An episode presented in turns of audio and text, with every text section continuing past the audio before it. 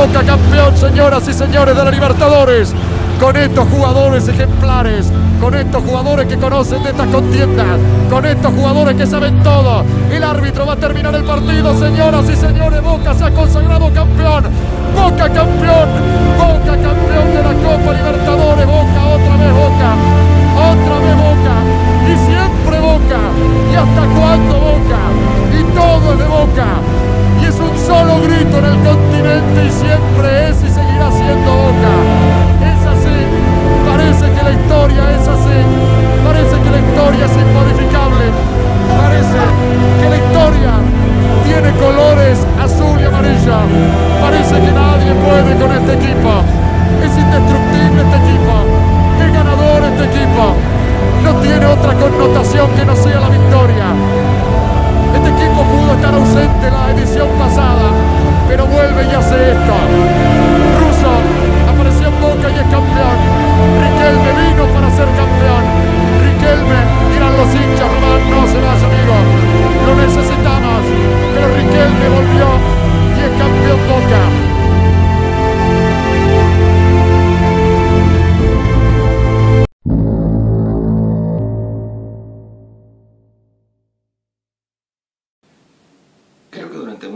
Hubo una idea eh, errónea de pensar que la literatura no podía ocuparse de cosas sencillas y populares como por ejemplo el fútbol. Yo creo que sí se puede ocupar de todo la literatura, porque el arte y la vida van por todos lados mezclados, y por suerte, también con el fútbol.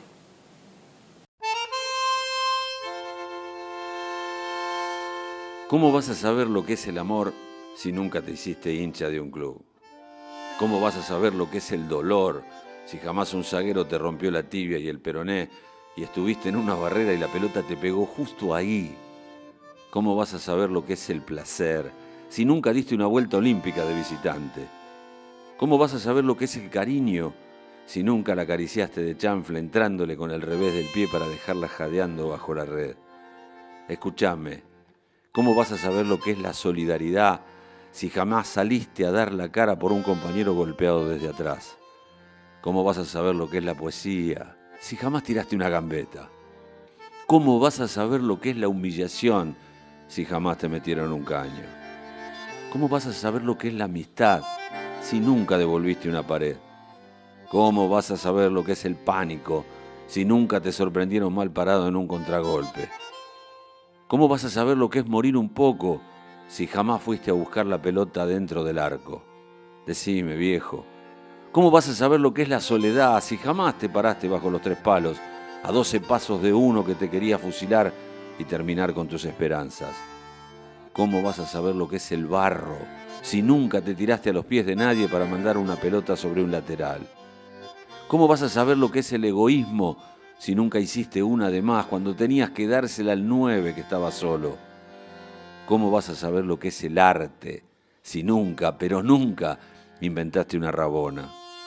¿Cómo vas a saber lo que es la música si jamás cantaste desde la popular? ¿Cómo vas a saber lo que es la injusticia si nunca te sacó tarjeta roja un referí localista? Decime, ¿cómo vas a saber lo que no es poder dormir si jamás te fuiste al descenso? ¿Cómo? ¿Cómo vas a saber lo que es el odio si nunca hiciste un gol en contra? ¿Cómo? Pero ¿cómo vas a saber lo que es llorar? Sí, llorar si jamás perdiste una final de un mundial sobre la hora con un penal dudoso. ¿Cómo vas a saber, querido amigo? ¿Cómo vas a saber lo que es la vida si nunca, jamás jugaste al fútbol?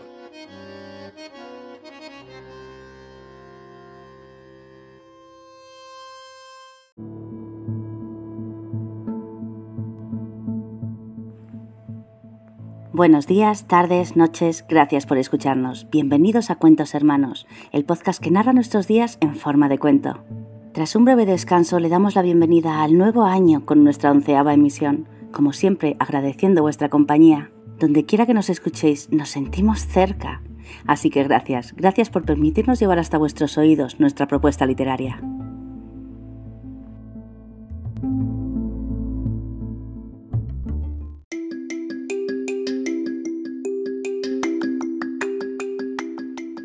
Hola amigos, soy Naima Luna de España y llevo escribiendo toda mi vida. Hace unos años autopubliqué un libro de relatos cortos titulado Lamentos de un espejo roto, algunos de los cuales podéis encontrar en mi canal de YouTube La burbuja de Naima, el cual os invito a visitar siempre que queráis. Y ahora estoy aquí para presentaros más historias, tanto mías como de los creadores y colaboradores del programa Cuentos Hermanos, que estoy segura disfrutaréis en cada uno de los episodios. Gracias por escucharnos. Comenzamos.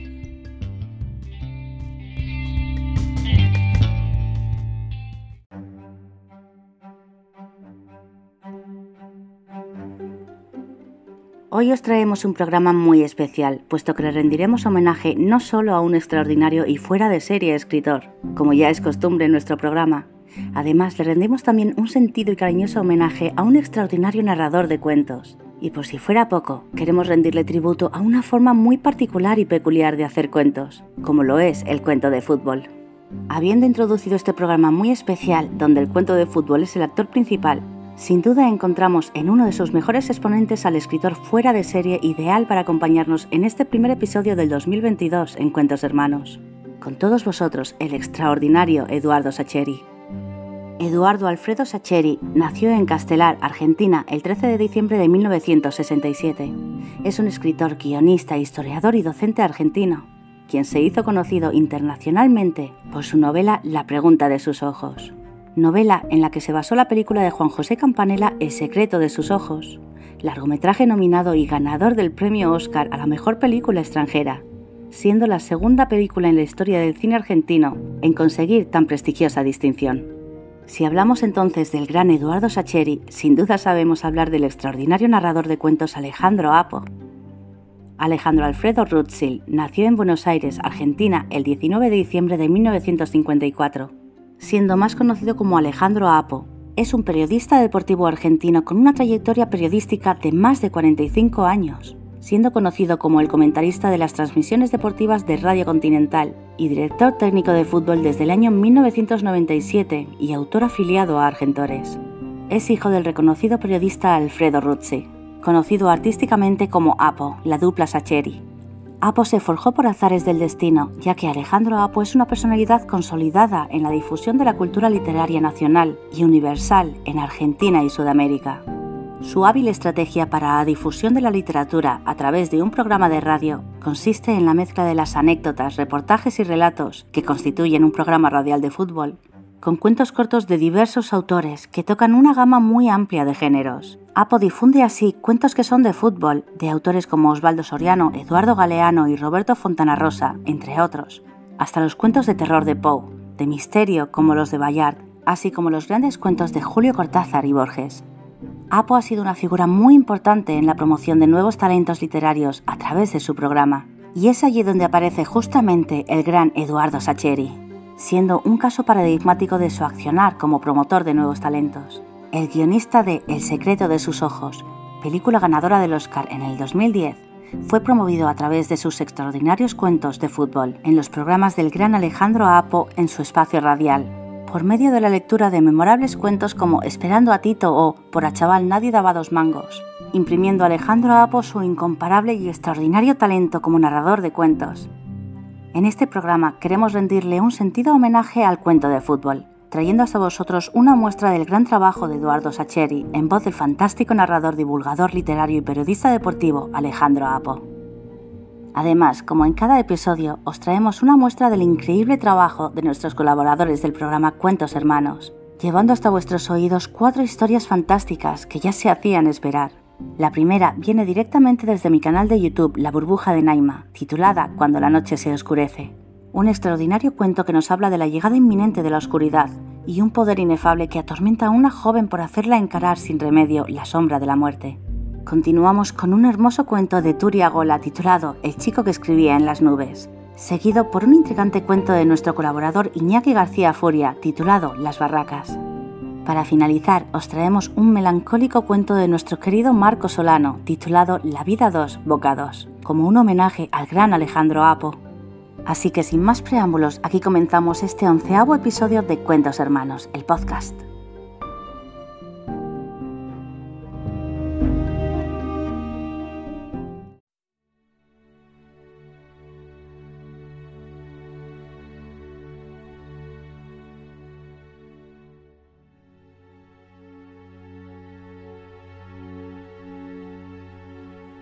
En silenciosos susurros se movía, rozando el aire con manos temblorosas y ojos cerrados.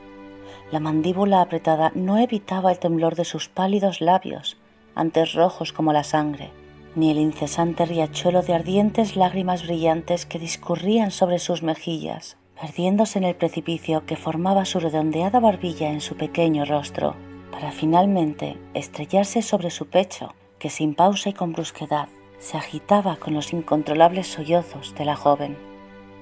No quería abrir los ojos, no quería incluir esa macabra visión a las pesadillas que ya la perseguían cada vez que el sueño reclamaba su alma por esas pocas horas que conseguía engañarla para dejarse llevar por el agotamiento así que siguió buscando el camino que llevaba a la puerta de la casa, dando pequeños pasos que apenas levantaban del suelo un par de centímetros para no tropezar. Una mano palpando el espacio vacío que tenía ante sí, la otra resiguiendo la pared como una guía para salir de allí lo antes posible. Se lo advirtió, se lo advirtió a todos ellos. Les dijo una y otra vez lo que iba a pasar, pero nadie la escuchó. Finalmente, tras tropezar y rodear algún que otro cuerpo, retorcido y resbaladizo a causa de la sangre, logró salir de la casa. Corrió sobre el ahora embarrado camino de tierra, agradeciendo la humedad y el frío sobre su piel, tropezando, llorando, maldiciendo, hasta que sus temblorosas piernas no pudieron aguantar el peso de su cuerpo por más tiempo y le hicieron caer al suelo de rodillas, salpicando de barro todo cuanto la rodeaba y llenando el aire con sus gritos. De pronto sintió el poder deslizándose por su interior como una serpiente sobre la arena, y el desgarrador alarido que pareció rasgarle la misma alma cesó de golpe, atragantándosele, al tiempo que sus ojos se abrieron de manera desorbitada por la impresión de recuperar su luz sin ataduras ni anclas, hasta que su corazón dejó de latir y su cuerpo cayó al suelo, frío e inerte y los recuerdos volvieron a ella en un caótico torrente que la acabó de liberar de la cárcel de carne que la tenía prisionera en este mundo. Y finalmente le permitió ascender de nuevo. Y mientras ascendía, resiguió el hilo de sus recuerdos viéndolos desde fuera, como si no le perteneciesen a ella, como si fuese una extraña viéndolos a través de sus ojos. Se vio cayendo al agua en mitad de la noche observando todos esos cuerpos temblorosos, hacinados en la barca que los transportaban a un futuro sin sentido y sin esperanza. Aunque algunos, inocentemente, preferían ignorar esa realidad mintiéndose a sí mismos para no perder esa misma falsa esperanza y acabar saltando al profundo e implacable mar. El resto, sin embargo, eran engañados por quienes los esperaban al otro lado para robarles la libertad y ganar dinero a su costa se vio siendo arrastrada por la corriente, obligada a meterse dentro del cadáver de una joven muchacha que apenas acababa de morir por culpa de las heladas aguas que la empapaban de pies a cabeza, por culpa del hambre, por culpa de la pena. Cuando decenas de manos gélidas y arrugadas la ayudaron a subir de nuevo la barcaza, dentro de su nuevo, aunque bastante estropeado cuerpo, también ella se mintió a sí misma, diciéndose que aún tenía el control de todo que podría cambiar cuando quisiese, que aún podía decidir cuándo terminar con esa situación y volver. Pero cuando llegaron a su destino y se dio cuenta de lo que querían de ella en realidad, cuando decidió que no era tan malo vivir como había vivido hasta entrar en ese cuerpo maldito, cuando vio que la locura de unos pocos humanos sobrepasaba exageradamente la cordura del resto, intentó dejar ese extraño cuerpo atrás y volar de nuevo perderse en su añorado cielo y volver a contemplar sus insignificantes vidas desde la lejanía. Salvo que, por mucho que lo intentara, no conseguía escapar de esa cárcel de carne que se adhería a su alma como si supiese que al salir de ella ya no tendría ninguna utilidad, salvo la de llenar un ataúd vacío. Aguantó, aguantó con dolor y amargura todo cuanto hacían a ese cascarón roto que era su nuevo cuerpo y aguantó todo cuanto la obligaron a hacer, aunque después se pasase las horas de sueño llorando y deseando que nada de eso fuese real. Qué inútil súplica, sabiendo mejor que nadie que lo hecho, hecho está, y que por mucho que lo desease, ni ella ni nadie podía cambiarlo. Era de noche, siempre era de noche cuando ocurría, cuando los horrores inundaban sus sueños en busca de torturas que poco a poco iban desgarrando su alma hasta casi el límite de la locura. Ese momento en que algo hace clic en el cerebro y ya nunca se vuelven a ver las cosas como realmente son. O, quién sabe, quizá ese sea el momento en el que las cosas se ven realmente claras por primera vez en la vida. En ese momento aún no lo sabía, pero esa noche lo descubriría, inevitable e irremediablemente. Un nuevo golpe. Si más fuerte o más certero no sabría decirlo, pero sí que la había mandado a una oscuridad tan terrible que apenas le permitió volver a la conciencia de nuevo. Y despertó. Despertó en esa casa cuyos tormentos podrían rivalizar con los del mismo infierno, justo a tiempo de ver algo que lo cambiaría todo, su propia sangre. Cuanto más le pegaban, cuanto más maltrataban ese pequeño cuerpo inocente, más sangraba. Y cuanto más sangraba, cuanto más sangraba, más brillante era su sangre. Su luz volvía a cobrar fuerza al fin, pero miró a su alrededor y vio todos esos rostros asustados y sin voluntad, y por mucho que desease escapar no podía hacerlo a cambio de sus vidas. Así que se lo dijo, se lo advirtió a todos una y otra vez. Dejad de pegarme, basta ya. Si sigo sangrando, todos vais a morir. Es que nadie lo entiende. Si me seguís pegando, vais a morir. Todos vosotros vais a morir y cuanto más suplicaba, más le pegaban y más sangraba. Y esa sangre se fue haciendo más y más brillante, hasta que finalmente el dolor, la rabia y la impotencia que sentía se hicieron tan fuertes que ese triste cascarón que la mantenía anclada a esta tierra no pudo aguantar más y cedió.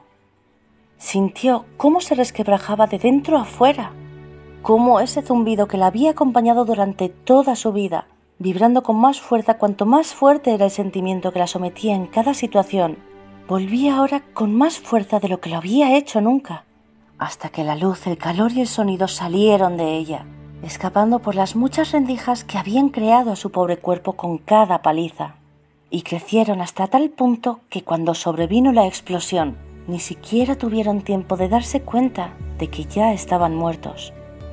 Y luego volvió la oscuridad.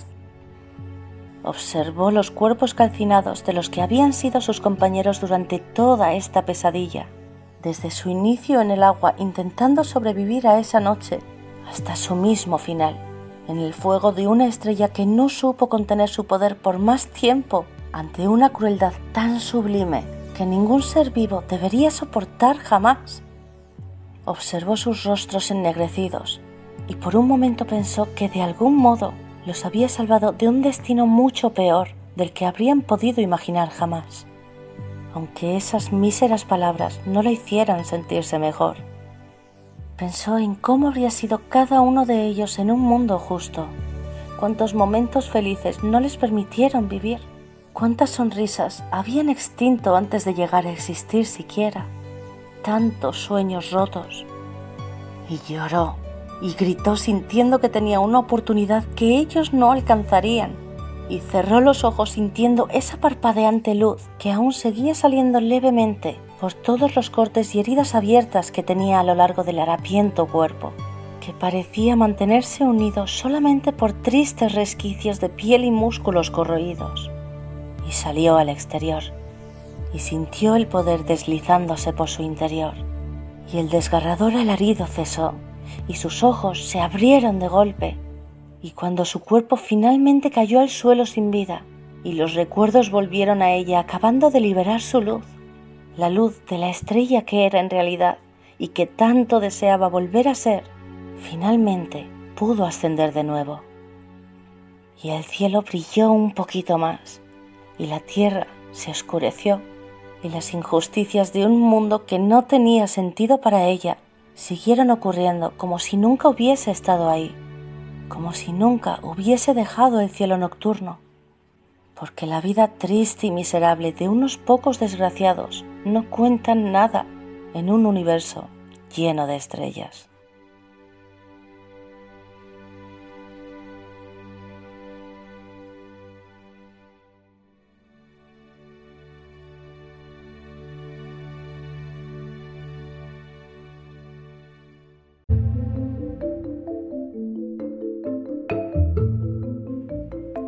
En este relato intento mostrar lo poco que importan las maldades y el sufrimiento ajeno, no porque no nos importen, sino por la impotencia ante algo que no podemos remediar, desde el escalón de abajo en el que tristemente nos encontramos en lo que al poder de solucionarlo se refiere. A continuación, en contraposición y para quitarnos el sabor amargo, os presento un cuento de Turia Gola titulado El chico que escribía en las nubes, una hermosa historia llena de mucho amor y sueños por cumplir.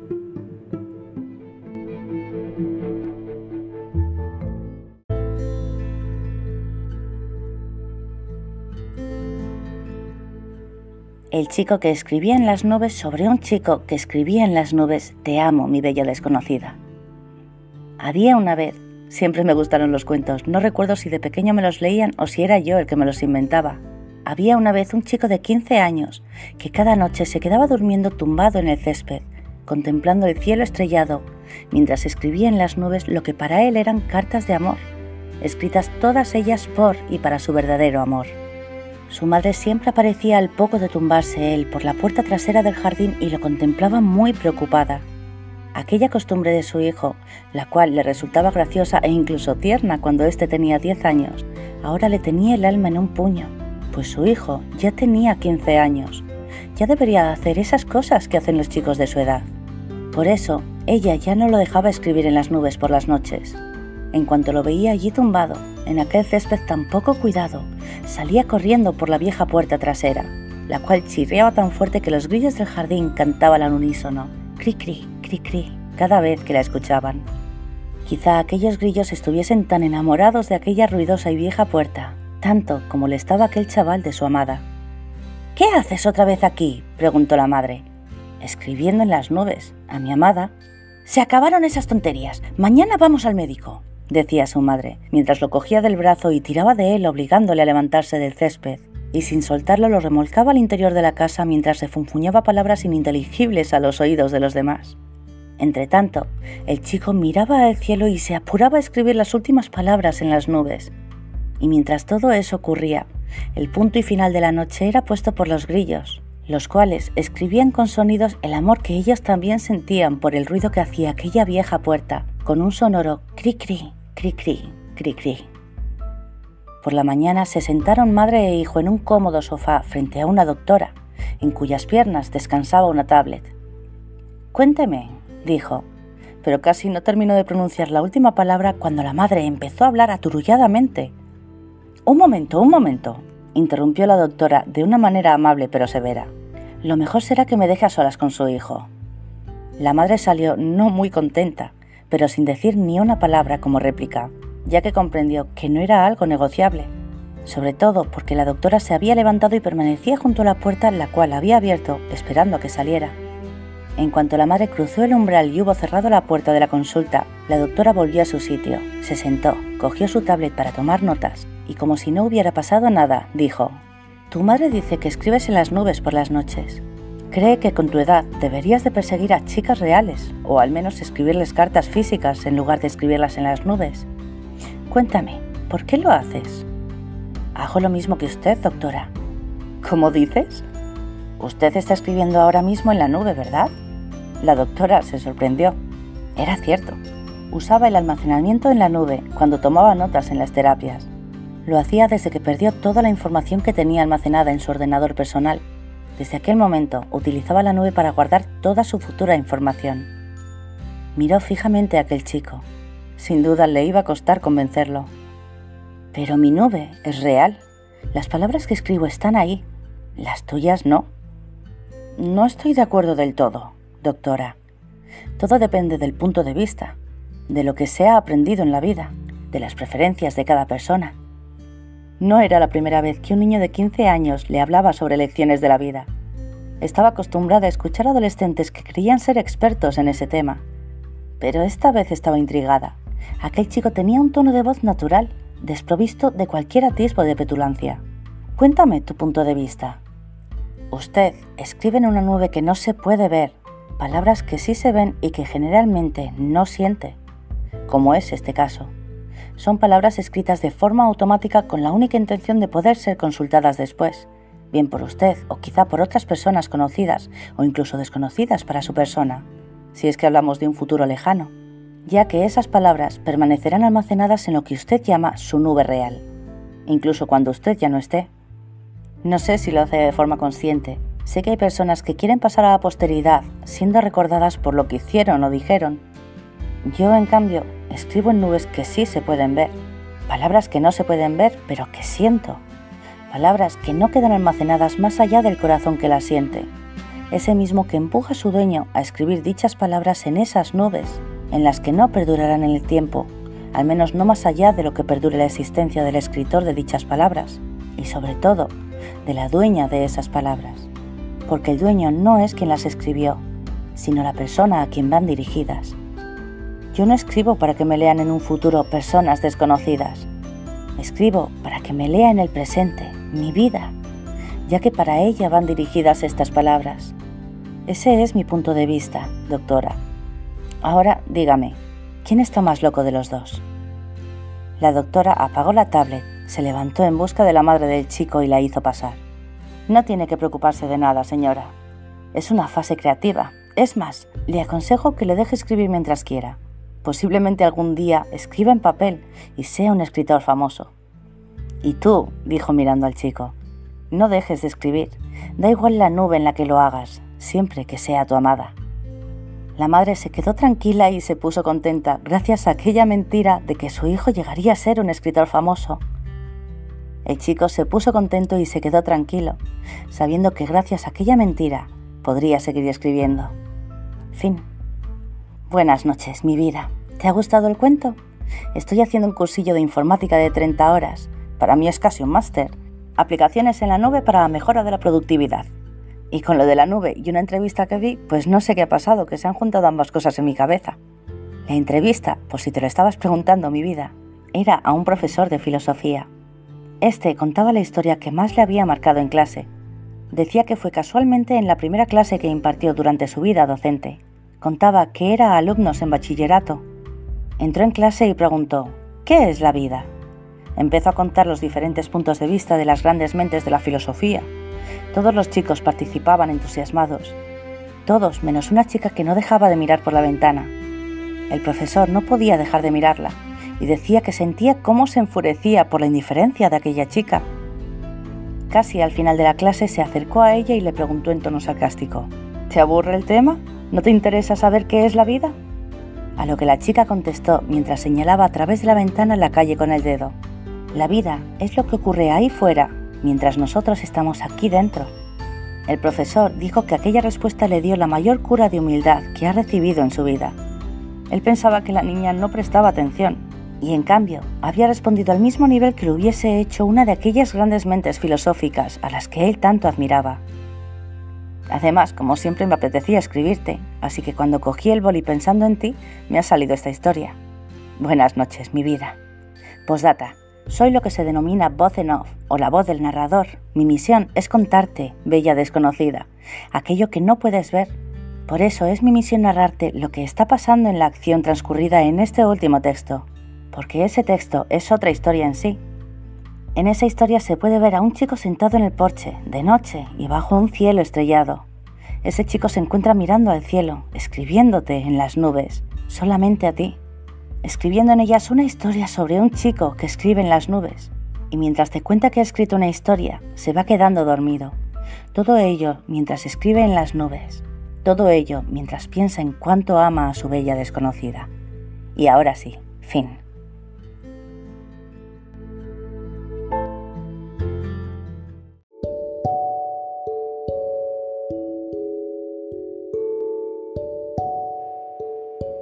El cuento que acabamos de escuchar es ideal para recordarnos que podemos soñar con escribir y sobre todo con soñar con ser leídos algún día. Aunque curiosamente, según dice Turiagola, no soy escritora, jamás quise serlo. Esta historia y cualquier otra cosa por mí escrita no son palabras, sino sentimientos que tuve que plasmar en papel porque no pude dárselos en forma de besos a la persona para quien fueron escritas.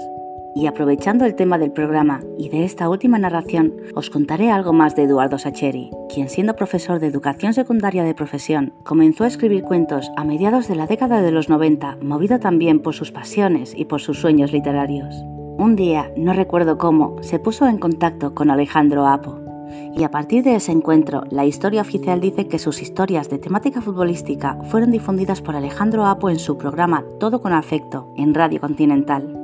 Lo demás es historia, la historia de un escritor.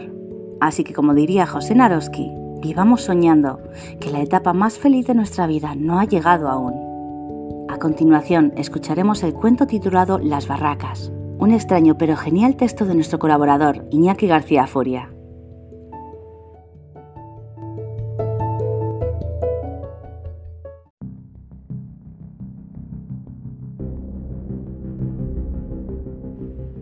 El viejo llevaba una chamarra de cuero y un chihuahua. Estaba montando en la mansión del terror y le pegaba a un Freddy Krueger, un viejo solitario con su perrito en las barracas del parque de Echeverría. Era muy raro. Estaba loco, seguramente. Se fue a comer churros y no pagó. La mitad se los comió el perro. Al perro le llamaba Ojitos. Ojitos comía churros. El viejo tenía bigote y unas playeras Nike falsas, de mercadillo, y un pantalón vaquero medio roto un sombrero del oeste, un tipo raro, extraño, en las barracas. Le seguí porque era como una aparición. Después de los churros se montó en los autos de choque. El tío era un patoso total y encima el perro no lo dejaba conducir bien. De un choque contra dos coches, Ojitos salió volando y cayó en la pista. El viejo se bajó y cogió al perro. Lo metió en una mochilita y se puso en pie justo para que le atropellase un niño gordo y feo que se reía. Lo hizo a posta. El viejo se fue corriendo, asustado, hacia las jaulas del circo. Era patético. Pobre hombre. Y el perrito. Lo sacó de la mochila y lo acariciaba. El perro estaba igual de loco que él, o lo parecía. Pero habían ido a divertirse. Era el día de Ojitos. A Ojitos le gustaban las barracas, y ese era el día barato. Había colas en cada atracción. Todavía no se rendían, así que se fueron para el Rocket. Un chisme como un palo con la gente abajo que da vueltas, te pone boca abajo no es para perros. Le vi bajar al viejo hecho una mierda, vomitando. La vida es una mierda, una puta mierda. Uno puede querer divertirse con su perrito ojitos y joderse vivo en las barracas. Quizá no se les ocurrió otra cosa para pasar ese día, y en el periódico ponía que era el día barato. El viejo no se amilanó. Mientras Ojitos se comía los churros vomitados, le decía que le quedaban aún dos pavos, y que ya estaban un poco viejos. Resulta que Ojitos también era un viejo, ¿Quién lo habría dicho?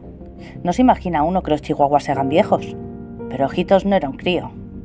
Y quedaban un par de pavos. Algo no muy fuerte, ¿eh, Ojitos? El ratón vacilón, ¿eh, Ojitos? Ojitos ladró dos veces. Eso era un sí a juzgar por la sonrisa del viejo. Lo metió en la mochilita y se fueron a la cola. No había demasiada, ya la gente se había cansado de gastar pasta. Día barato, sí, pero los tipos y las tipas destripaban sus carteras entregadas a purrelas de críos desquiciados. Así que allí se fueron, al ratón vacilón. Una montañita rusa de juguete, pero suficiente. Y te hacen una foto, que te venden luego por cinco pavos. Jodido viejo loco y su perrito, vaya dos. No le vi bajar al viejo, qué raro. No estaba en los cochecitos. Miré las fotos esas que hacen. Se me encogió el alma. No podía moverme. El viejo estaba en la foto, con su perrito. Miré alrededor, compré la foto. El viejo era yo.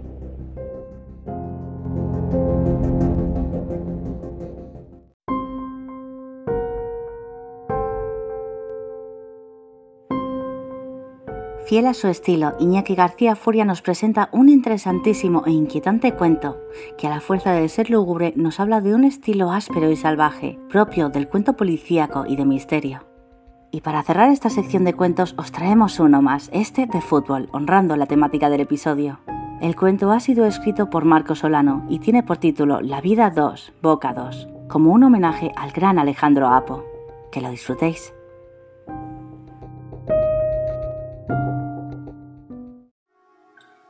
Yo te iba a contar, lo único que me, hizo temblar, me hizo llorar solo en mi casa fue cuando la gente salió a la calle.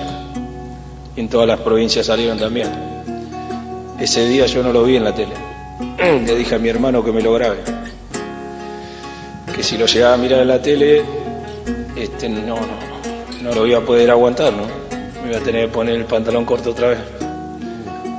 Me lo grabó, pasaron unos días, me lo miré solo. Había nadie en mi casa, me lo miré solo y, y nada, ¿no? Es un, momento único en el cual estoy agradecido al hincha, está loco el hincha. Ellos me quieren y yo los voy a querer siempre.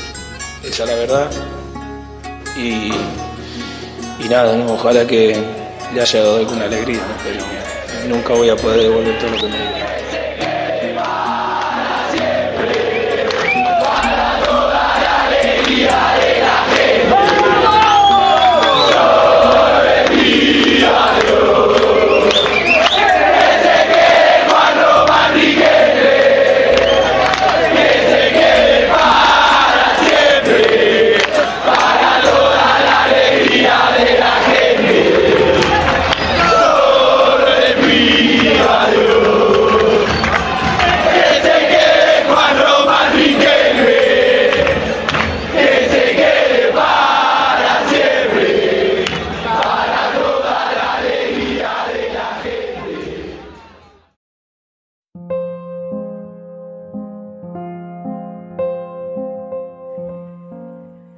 Te quedaste en todo. Hoy lo supe nuevamente, mientras sostenía la bombilla del mate antes de colocar la pajilla entre mis labios para absorber un poco de ese té caliente que tanto bien me hace. Naturalmente, giré dentro de mi mano la bombilla en un ademán involuntario que me sirve para sostenerla mejor, supongo. Y ahí lo vi. Inherente a esos colores tan presentes en mi vida, el escudito de Boca Juniors, un escudo pequeño lleno de estrellas que adorna las letras doradas que rezan las siglas C-A-B-J un acrónimo que puede no tener sentido para los extraños, pero que lo es todo para los propios. La palabra todo en esto que te cuento es sumamente precisa, porque decir que ese acrónimo lo es todo justamente se refiere a que no se concibe la vida de ninguna manera si no está ligada al Club Atlético Boca Juniors. No porque sea un institucionalista, fanático religioso o seguidor de las masas. Está ligada mi vida con ese glorioso club porque sencillamente el club es mi vida. Vuelvo de nuevo con las imprecisiones y vaguedades que se convierten, a suerte del contexto, en atinadas y bien traídas. También cuando digo que te quedaste en todo, es cierto, es una frase perfectamente construida, porque hoy, a esta hora de la mañana, te recuerdo en una bombilla de mate por un escudito azul y oro. Por la tarde puede ser en la propaganda del ómnibus, o en las noticias de las seis, en la tapa del gráfico, olé, goles, mundo deportivo, también en ese espectacular que en el corazón de la ciudad declara la mitad más uno. No es tampoco que la publicidad tan asfixiante siempre haya hecho mella en mi cerebro convirtiéndome en un perfecto blanco y mejor cliente. Yo no lo conocía Boca en la radio, ni por la publicidad, tampoco por la tele. Yo conocía Boca Juniors y tuve conciencia de lo que significa y representa mucho antes de saber de otras formas de comunicación que no fueran los gestos y las necesidades corporales aunque en ese momento ni siquiera alcanzara a entenderlo. Simplemente lo sabía, aunque no sabía leer ni tampoco hablar. Aún así, en mi oscurantismo sabía de esos colores, me representaban algo, los identificaba y perfectamente, y los separaba de todo lo demás, inconscientemente, claro está, ignorando muchas cosas del mundo, que en ese entonces imagino que se reducía únicamente a la casa de mamá. Ahora todos esos recuerdos son vagos, pinceladas de memoria, nada más pero sé con certeza que en esa tierna infancia yo sentía lo que es Boca. Puede ser que tampoco entendiera lo que es el fútbol, lo que significa, pero ya sabía de Boca Juniors. Boca, eres tú, la familia, los afectos, un abrazo y la euforia de los goles cantados, los festejos de los títulos. Boca es la felicidad de la casa llena de sol o envuelta por el frío del invierno, pero al tiempo cálida y llena de alegría de una sensación rara que tiene el encanto de hacernos sentir tan bien, agradecidos con la vida, felices de estar juntos, de no estar solos, de sentir a alguien cerca, a sentirse querido y acompañado. Los domingos o las noches entre semana donde uno se sale de la rutina y de uno mismo para festejar, apapachar, para cobijarnos y regocijarnos dentro de ese manto de símbolos y sensaciones que nos unen como eso, como familia porque hasta las gallinas de la familia están unidas a nosotros por los mismos motivos, el de la identidad individual, la pertenencia y la unidad familiar. El vínculo con las gallinas que uno quiere es por eso, porque uno los quiere solamente, pero también es un lazo perenne y perpetuo, como lo es de alguna manera el lazo que une a River y a Boca. Creo que de alguna manera se complementan, se buscan, se odian, con ese odio de los que se quieren, o de los que alguna vez se quisieron. No hablo de la violencia, porque también acá el significado más puro de la palabra odio entre bosteros y gallinas no tiene la connotación verdadera del odio, y tiene que ver más con ser argentino que con las sensaciones oscuras del ser humano. Es una sátira del odio real, una parodia de los sentimientos repulsivos o raciales. Es una forma de circunscribir la identidad, y solamente eso, sin denotar o vilipendiar a otro ser humano. Es un acuerdo mutuo para quererse con el acérrimo rival, desde la gastada y nada más. No pueden los sentimientos negativos nacer de algo tan lindo como la identidad filial. Tú lo sabes bien, porque me lo enseñaste. Aquí no caben las barras bravas, porque nacieron de la desigualdad, el malestar y la desesperanza social, no de los sentimientos que nos hacen a ti y a mí bosteros. Porque eso no es boca, tampoco River. Eso lastima, ensucia y entristece los afectos que nos unen a los de boca. Mancilla los hilos que nos unen en una rivalidad cómplice, hermana y amiga con los muertos de River. No sé por qué salgo con esto ahora. Sí sé, es por pura bronca, porque me duele. No trataré de abrumarte ahora, ni de contarte las cosas de los hombres, del ser humano, esa gracia perversa que tiene de descomponerlo todo, de destruirse solo. Eso no cabe en lo que me une a ti en lo que nos une como familia, como parte del mismo pueblo que nos hace amar los colores, la bendita camiseta, y de eso que nos hace estar juntos siempre, al amparo del Geneice, orgullosos de la bombonera y de tantas cosas que nos definen como bosteros. Por eso sé que Boca eres tú, esa sensación de bienestar de desayunar juntos, de verte sonriendo, ajeno a los malos días, la casa limpia de todos los defectos de la vida, encerrados todos en esa burbuja de felicidad, verla a mamá con su River, escuchar entonces repetidas y largas historias de la máquina y del campeón del siglo, ver a esa mujer defender su tradición millonaria, recitar de memoria Muñoz, Moreno, Pedernera, Lambruna y Lustón. Por muy máquina, yo siempre fui bostero. Esa fue mi impronta. A veces pienso que ella se preocupaba primero por darme de comer, porque sanara de mis enfermedades, porque fuera al jardín, porque no anduviera descalzo, por quitarme el frío, y por tantas cosas que aprendí con el tiempo, porque son las mismas que me preocupan ahora de mis hijos. Y tú, como siempre, viejo sabio, pese a los problemas, siempre en la luna, con tu bosquense corazón por delante. Ahí se la colabas, y siempre no vi más que boca. Y cuando supe de River, era ya muy tarde porque a mamá la puedo querer diferente, con más soltura, sin tabúes. Para ella no importa si soy bostero, gallina, cuervo o quemero, solo importa que sea su hijo. Esa es nuestra forma, nuestra identidad. Por eso basta un abrazo y muchos besos, dejando fuera el orgullo. Pero contigo nos conocemos, viejo.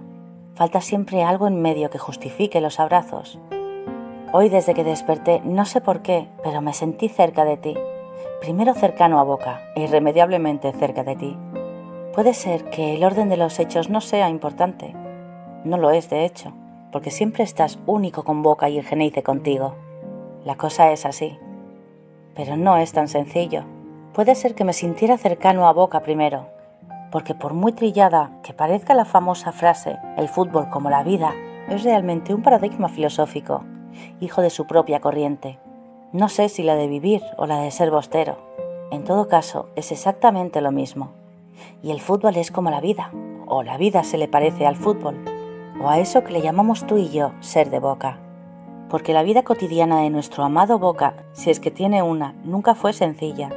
Está llena también de vaivenes futbolísticos, de altos y bajos, de encuentros y reencuentros, otros desencuentros, apariciones, desapariciones, mufa, suerte, tragedia, felicidad, en fin, una vida parecida a la mía o a la tuya, a la vez tan parecida a la vida misma para terminar pronto.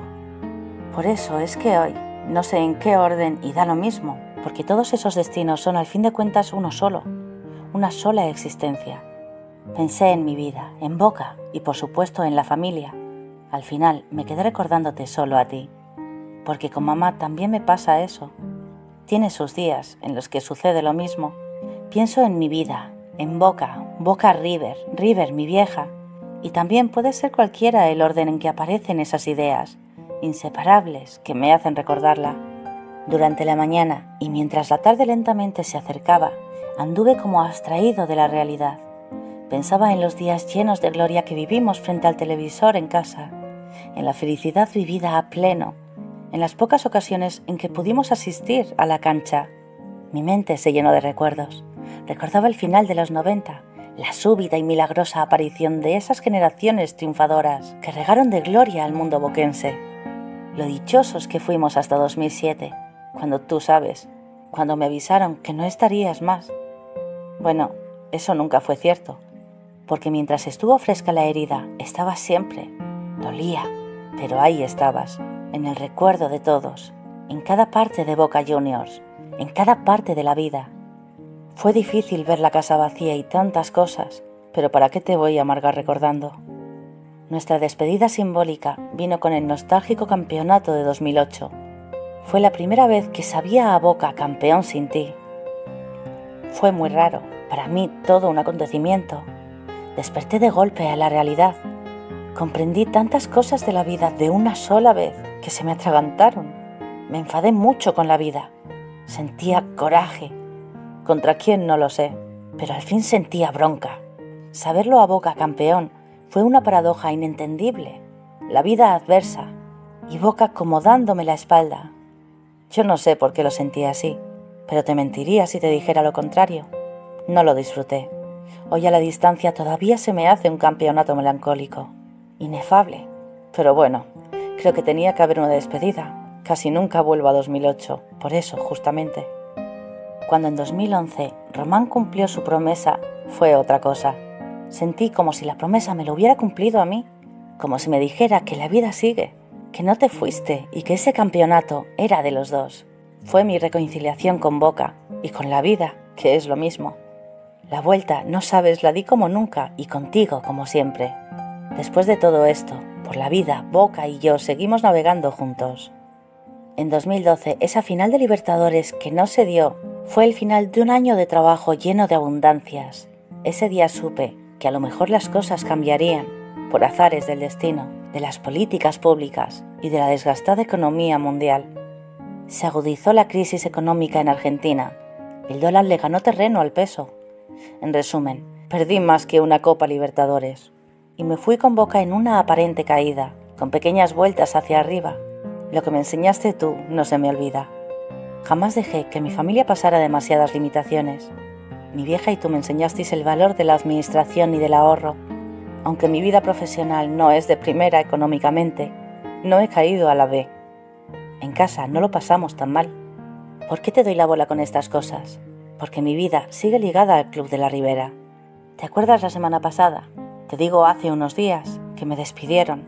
Te contaba lo mismo, creo, pero con bronca, lleno de tristeza. Ese día también lo echaron a Bianchi.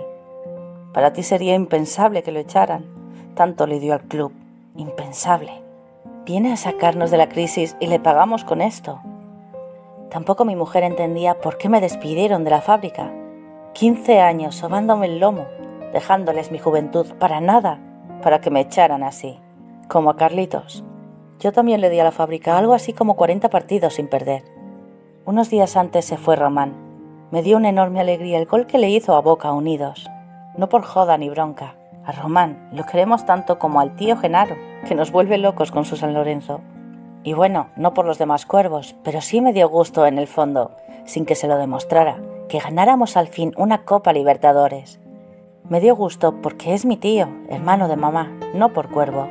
Es más, en cuanto lo vi ese día le pregunté por pura joda qué iba a festejar en el Carrefour. Si lo hubieras visto, no sabía qué contestar. Lo mismo que Román.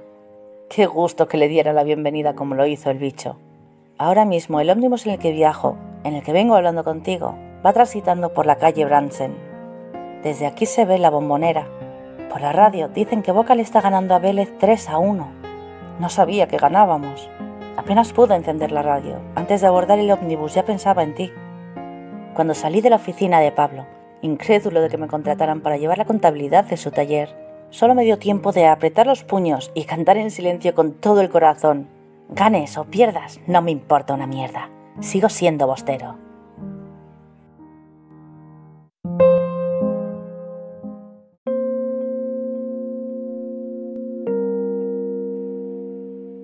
A continuación os presentamos un sentido homenaje al gran escritor argentino Eduardo Sacheri, trayendo hasta vosotros un relato del extraordinario Alejandro Apo, quien imprimiendo su inigualable estilo, narra para Radio Continental el cuento de Eduardo Sacheri titulado Una sonrisa exactamente así, pieza que tomamos de la plataforma de YouTube para hacer este homenaje.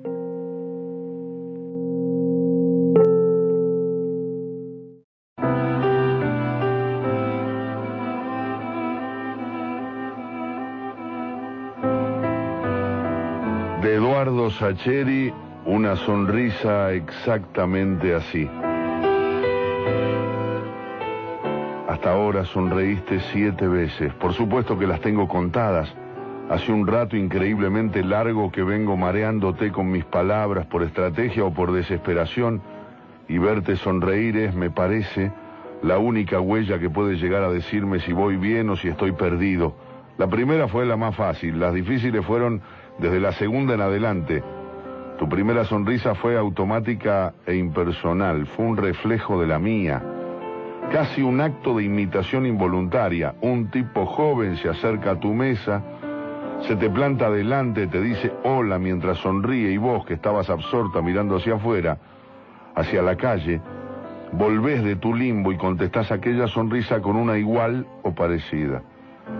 Claro, es de allí en adelante que las cosas se complicaron. Fue mucho más difícil conseguir que soltaras la segunda.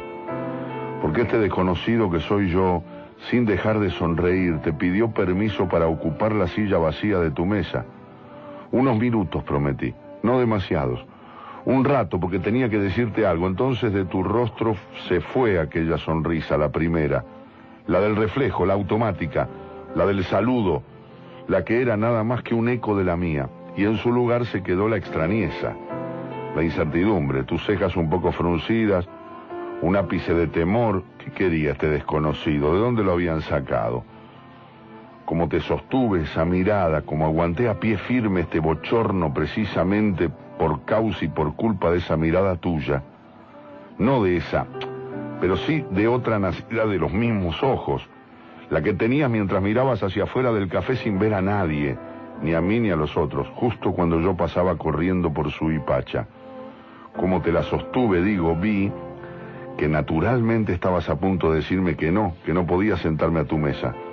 ¿Dónde se ha visto que una chica acepte sin más ni más a un desconocido a su mesa, sobre todo si el desconocido lleva el traje desalineado y la corbata floja y la cara empapada de sudor como si llevara unas cuantas cuadras lanzado a la carrera?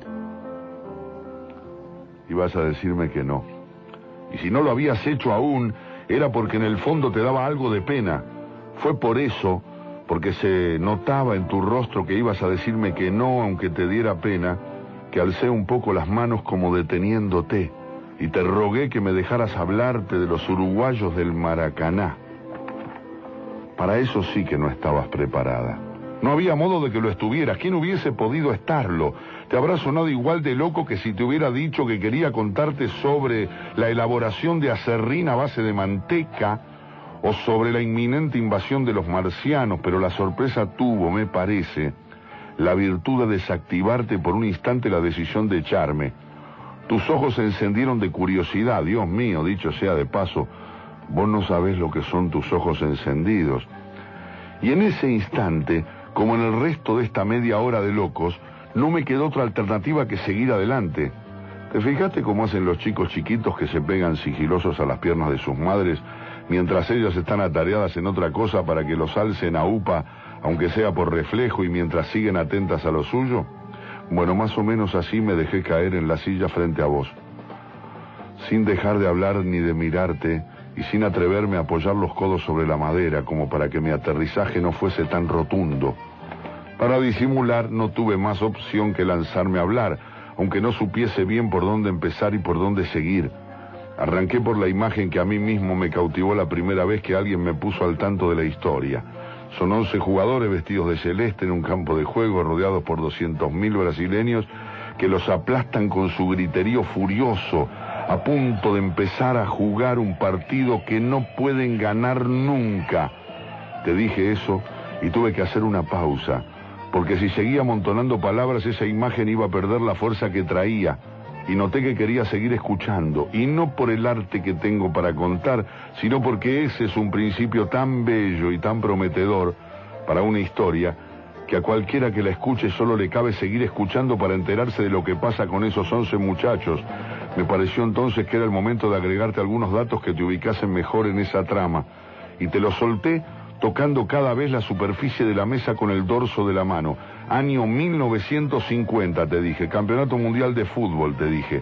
Partido final Brasil-Uruguay, Río de Janeiro, 16 de julio, tres y media de la tarde, te dije. Esa fue la segunda vez que sonreíste.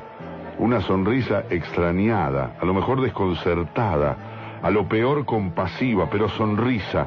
Ya no tenías temor de que ese tipo locuaz de traje gris fuese un asesino serial o un esquizofrénico. Podía ser un idiota en el peor de los casos, pero a lo mejor no. Y la historia estaba buena. Por eso te seguí pintando el panorama y ahora los golpecitos leves sobre la mesa me atreví a darlos con las dos manos. Primero, porque con las dos manos gesticulo mejor que con una. Y segundo, porque era una manera de tomar definitivamente esta parte de la mesa frente a vos. Por eso te conté que los brasileños llegaban a ese partido final después de meterle siete goles a Suecia y seis a España. Y Uruguay le había ganado por un gol a los suecos y había empatado con los españoles. Y con el empate, a Brasil le alcanzaba para ser campeón del mundo de 1950 en su casa y con su gente. Ahí yo hice la segunda pausa, porque me pareció que tenía datos suficientes como para que la historia fuera creciendo en tu cabeza. ¿Sabés lo que les dijo un dirigente uruguayo a esos jugadores antes de salir a jugar la final? Te pregunté. Vos no sabías, ¿cómo ibas a saber? Traten de perder por poco, intenten no comerse más de cuatro. Eludamos el papelón, eso les dijo. Les pidió que evitaran el papelón de comerse seis o siete goles, ¿te imaginas? Te pregunté. Y vos moviste la cabeza diciendo que sí. Y yo me quise morir viéndote así porque te estabas imaginando lo que yo te estaba contando. Y era una estupidez, pero tuve la intuición fugaz de que era el primer diálogo que teníamos en toda la vida. Vos estabas ahí, o mejor dicho, vos estabas ahí dejándome a mí estar ahí, porque te estaba contando de los uruguayos. Era esa historia la que me tenía ahí, todavía vivo en el incendio de tus ojos, y por eso te seguí contando. Esos once muchachos vestidos de celeste entraron a cumplir con un trámite, te dije, el de perder y volverse a casa. Para eso el Maracaná recién estrenado, las portadas de los diarios impresas desde la mañana, el discurso del presidente de FIFA felicitando a los campeones en portugués, la mayor multitud reunida jamás en una cancha, los petardos haciendo temblar el suelo. Con decirte, te dije, que la banda de música que tenía que tocar el himno nacional del ganador no tenía la partitura del himno uruguayo. Y abriste mucho los ojos. Y yo te dije que no abriera los ojos así porque podías tumbarme al suelo con la onda expansiva y esa fue tu tercera sonrisa. Con las mejillas un poco rojas asimilando el piropo suburbano y yo definitivamente enamorado. Supongo que también me puse colorado y salí del paso contándote el partido, o lo que se sabe del partido, o lo que no se sabe y todo el mundo ha inventado del partido. Un Brasil lanzado a triturar a sus rivales, a engullir seleccionados, a llenarle el arco de goles a todo el mundo, a sepultar rápido los 90 minutos que los separaban de la gloria. Un Uruguay chiquito, un Uruguay estorbo, un Uruguay que molesta y pospone el paraíso, un Uruguay ordenado y prolijo que le cierra todos los agujeros y los caminos, un primer tiempo que termina 0 a 0, pero que es casi lo mismo porque el empate le sirve a Brasil, como te había contado. Y empieza el segundo tiempo, te dije, y a los dos minutos te dije, Friaza marca un gol para Brasil. Y fruncí los labios y moví las manos en ese gesto que quiere decir listo, ya está, asunto terminado. Y vos interpretaste a la perfección porque te pusiste un poco triste. Imagínate lo que era el Maracaná después del 1 a 0 de Brasil. Los uruguayos ya tenían que meter dos goles y en realidad lo más probable era que Brasil les metiera otros cuatro antes de que esos pobres muchachos consiguieran llegar a la otra área. Creo que ese fue el momento más difícil. No digo de esa final del mundo, me refiero a nuestra charla, o más bien a mi monólogo. Tal vez te suene ridículo, bueno, en realidad lo lógico es que todo esto te suene absolutamente ridículo, pero evocar ese instante del gol de Friaza, con todo el mundo enloquecido y feliz alrededor de esos once uruguayos náufragos, me hizo sentir a mí también el frío mortal de la derrota. Y estuve a punto de rendirme, de ponerme de pie, de ofrecerte la mano y despedirme con una disculpa por el tiempo que te había hecho perder. No sé si a vos te ocurrió eso de entusiasmarte hasta el paroxismo con alguna idea que apenas le echas a rodar, se vuelve harina y es nada más que pegote entre los dedos. Así quedé yo en ese momento. Pero en ese momento me salvó tu tercera sonrisa. Al principio no te vi, me quedé mirando tu pocillo vacío y el vaso de agua por la mitad. Por eso me preguntaste, ¿y? Como diciendo, ¿qué pasó después? Y entonces no tuve más remedio que alzar la mirada y verte. Tenías la cabeza apoyada en la mano y el codo en la mesa y los ojos en mí. Y tus labios todavía no habían desdibujado esa sonrisa de curiosidad de alguien que quiere ni más ni menos que le sigan contando el cuento. No me quedó más remedio, o lo elegí yo, es verdad, pero a veces es más fácil elegir cuando uno piensa que no tiene más remedio, claro, que caminar hasta el fondo del arco y buscar la pelota para volver a sacar del medio campo. En el 50, eso lo hizo el negro jefe, Obdulio Varela, el 5, el capitán de los celestes, de los uruguayos. Dice la leyenda que se pasó cinco minutos discutiendo con el árbitro para enfriar el clima del estadio.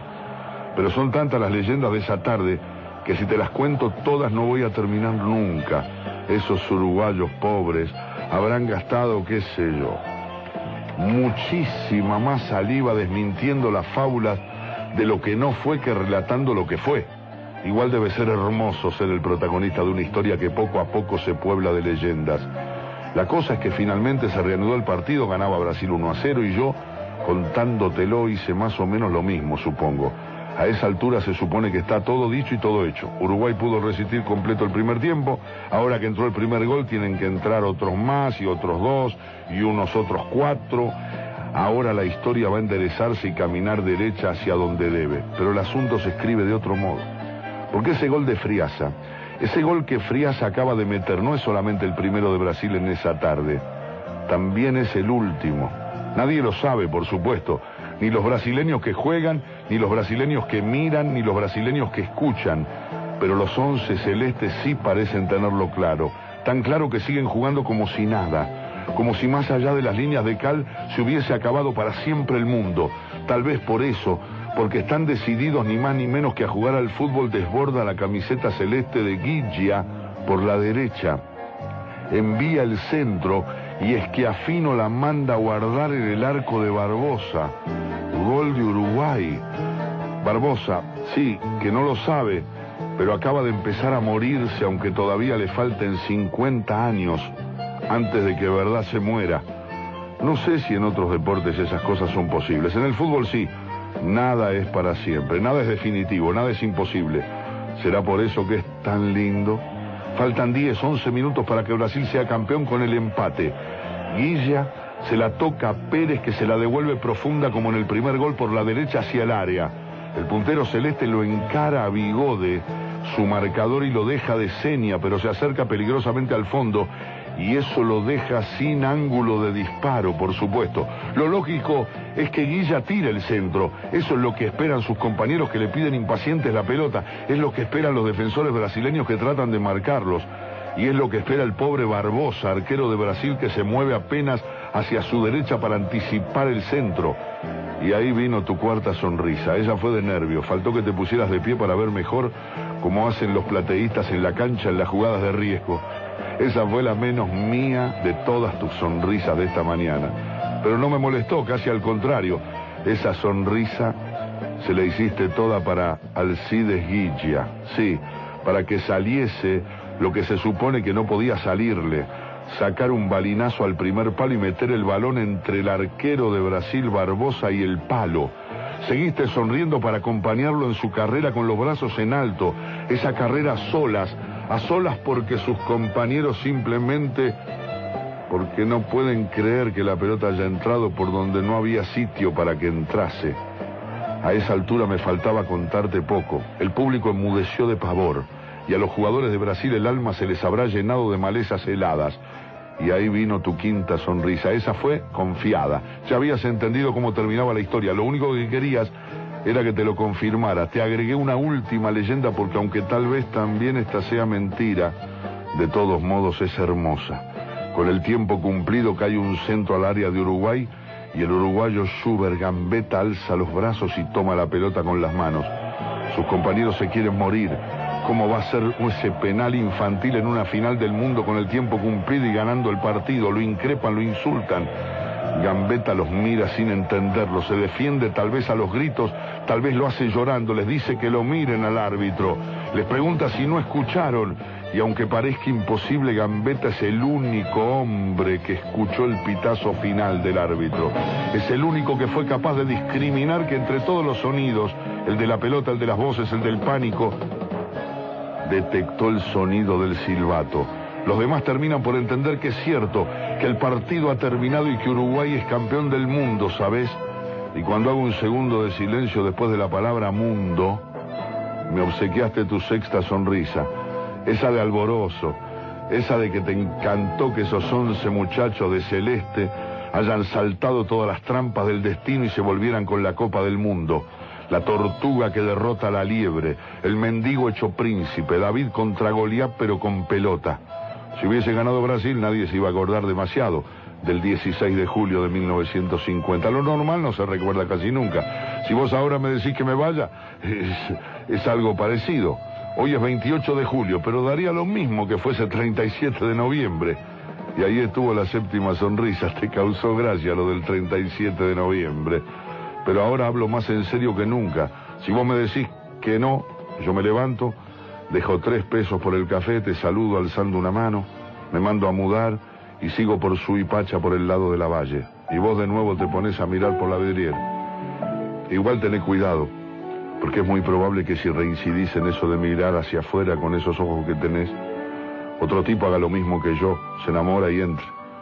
Más fácil o más difícil será que te cuente una historia como esta que acabo de contarte, pero algo se le va a ocurrir mientras intenta no perderte, pero bueno, pongamos que eso no sucede y el resto de los hombres te deja en paz viendo hacia la calle. En ese caso, de aquí a unos minutos, se te irán borrando de la memoria los tonos de mi voz, los detalles de mi cara, que a fuerza de ser sinceros diremos que no son tantos. Pero ganó Uruguay. Un partido que si hubiese jugado mil veces Uruguay debería haber perdido 950, empatado 49. Pero de las mil alternativas Dios quiso que cayera esta. Uruguay da el batacazo más resonante de la historia del fútbol y 55 años después yo me acerco a tu mesa y te lo cuento. El problema es que los uruguayos no pueden acompañarme hasta acá. De aquí en adelante es imposible. Y mira que para eso para esos tipos no parece haber muchas cosas imposibles, pero lo que falta por hacer es asunto mío, o mío y tuyo, pero no de ellos. Lo que me falta contarte es el final, o el principio, según se mire. Yo media hora atrás por Suipacha hacia Corrientes, corriendo como un loco desde que salí de la boca del subte. Tarde, tardísimo, porque hoy todo me salió al revés, desde el momento mismo en que abrí los ojos esta mañana. El despertador que no sonó, que me olvidé de poner, no lo sé. El golpe que me di con el borde de la puerta en plena frente. Los dos colectivos que pasaron llenos y me dejaron de seña en la parada. El subte que fui a tomar en mi desesperación por no llegar tardísimo al trabajo y que hace que vaya corriendo por su hipacha desde Rivadavia y no desde Paraguay. Y el semáforo de corrientes que pasa al verde 10 segundos antes de que llegue a la esquina y los autos que arrancan.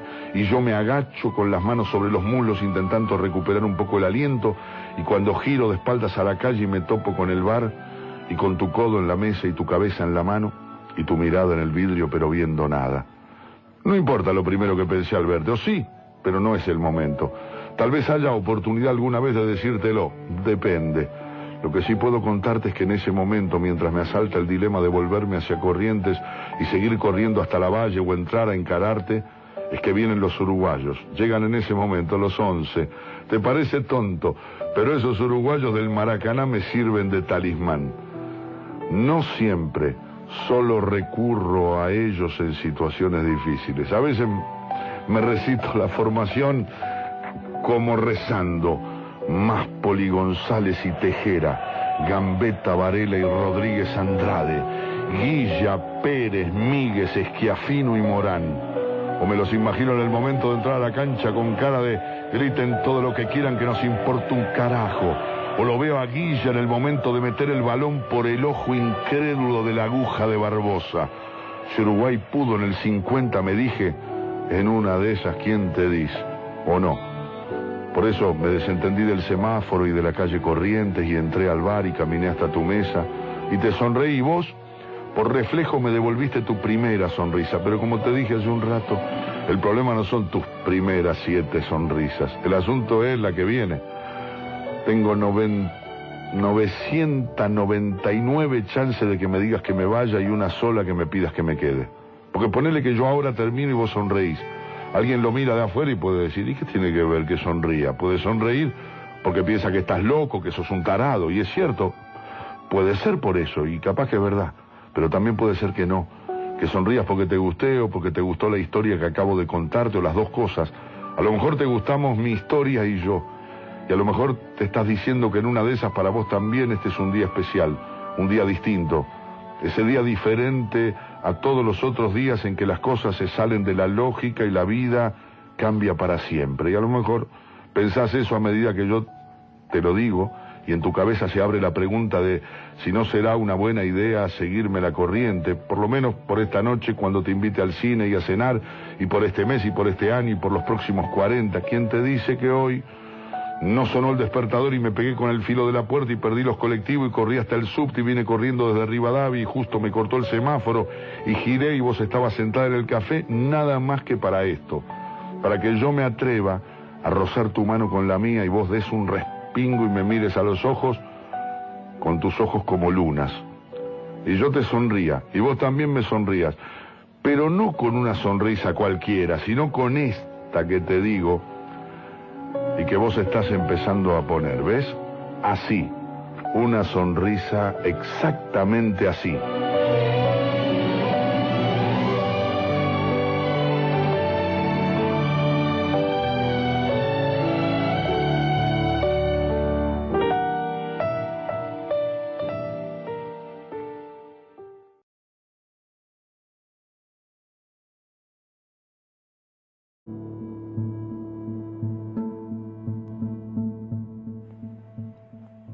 Bueno amigos, aquí terminamos con este viaje, un viaje a través del cuento de fútbol y mucho más, en este primer episodio del año 2022, esperando que estas historias hayan sido de vuestro agrado y que las hayáis disfrutado tanto como nosotros. Nos despedimos, esperando nos acompañéis en el próximo episodio de Cuentos Hermanos, el podcast que narra nuestros días en forma de cuento.